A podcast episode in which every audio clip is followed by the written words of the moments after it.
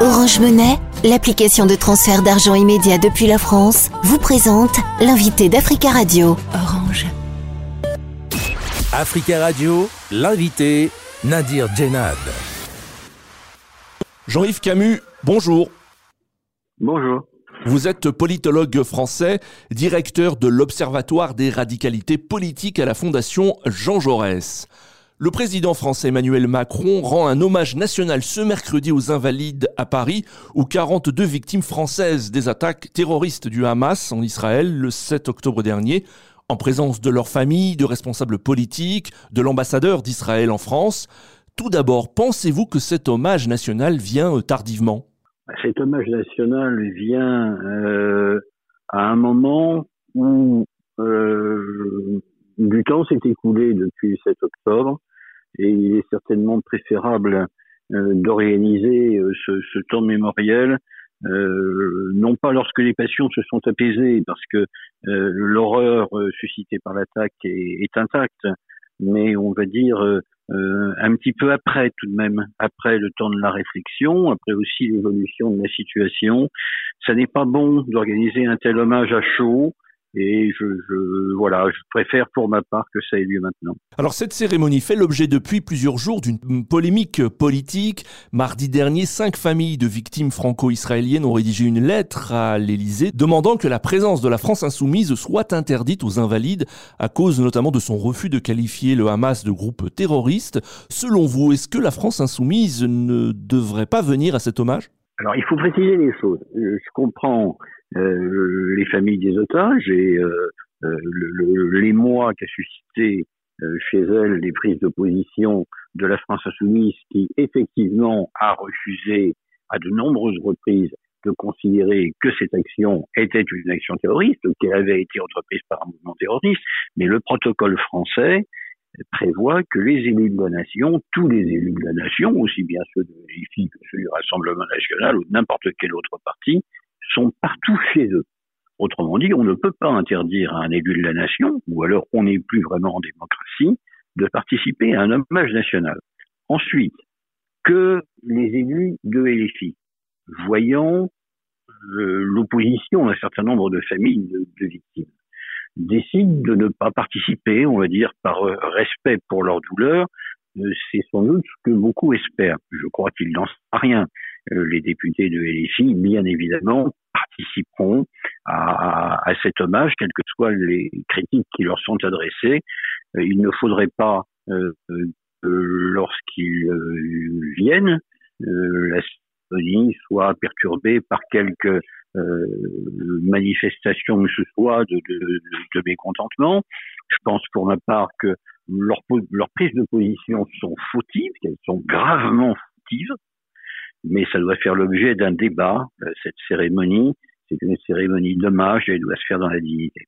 Mais est-ce que selon vous, la présence euh, annoncée du coordinateur de la France Insoumise, Manuel Bompard, euh, de la patronne des députés LFI, Mathilde Panot, montre euh, qu'il y a peut-être une évolution de la position de LFI concernant le, le Hamas, ou en tout cas, cela montre qu'il y a des débats au sein de cette organisation politique concernant le Hamas et le conflit israélo-palestinien d'une manière générale? Il y a peut-être des débats, mais ce ne sont pas les personnalités que vous avez mentionnées qui relancé, c'est euh, Raquel Garrido, Clémentine Autain, euh, Alexis Corbière, François Ruffin, euh, qui eux ont exprimé une position divergente.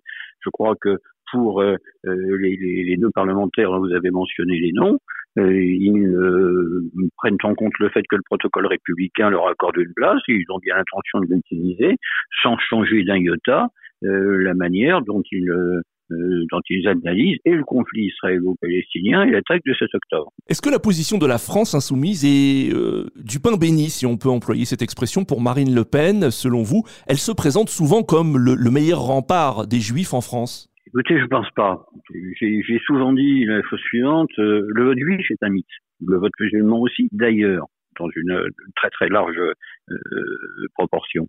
Le vote juif, Jérôme Fourquel l'a montré dans une euh, étude qui donne il y a quelques années, c'est, si l'on part du principe qu'il existe en France entre 400 et 500 000 personnes qui se réclament de leur judéité, 176 000 votants euh, au total, parce que bah, tous les juifs ne se dépassent pas. Vous avez des gens, d'abord des gens qui ne sont pas en âge de voter, puis des gens qui s'abstiennent. 176 000 voix. Sur ces 176 000 voix, Marine Le Pen en recueillerait aux alentours de 12%. Autrement dit, son électorat juif, c'est 20 000 personnes.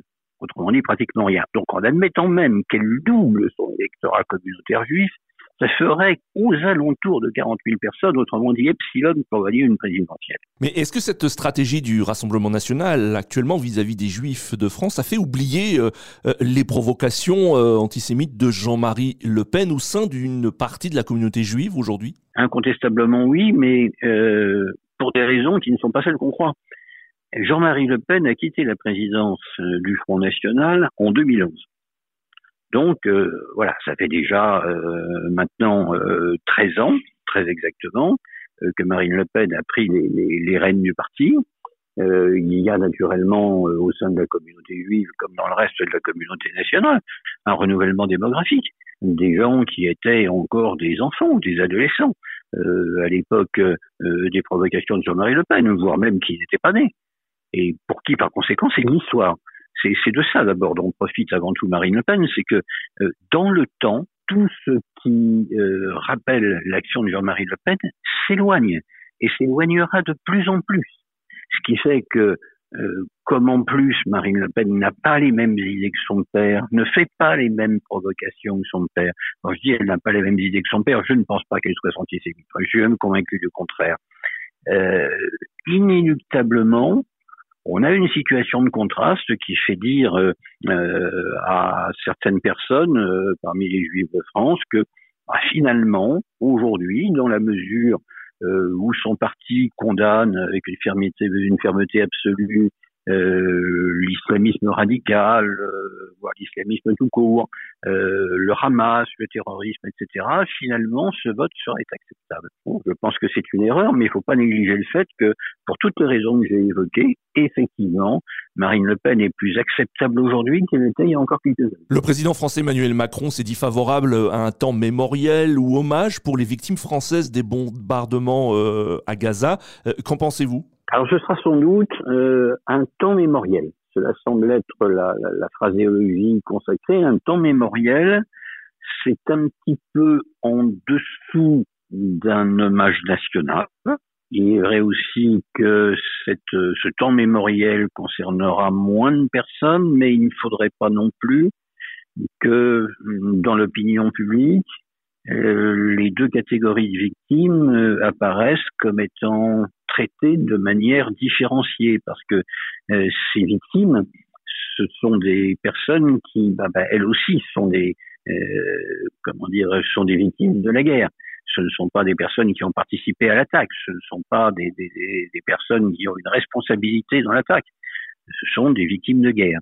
Jean-Yves Camus, merci beaucoup d'avoir répondu à nos questions. Merci à vous. Je rappelle que vous êtes euh, politologue français, directeur de l'Observatoire des radicalités politiques à la Fondation euh, Jean Jaurès. Africa Radio, l'invité Nadir Djenad. Orange Monnaie, l'application de transfert d'argent immédiat depuis la France, vous a présenté l'invité d'Africa Radio.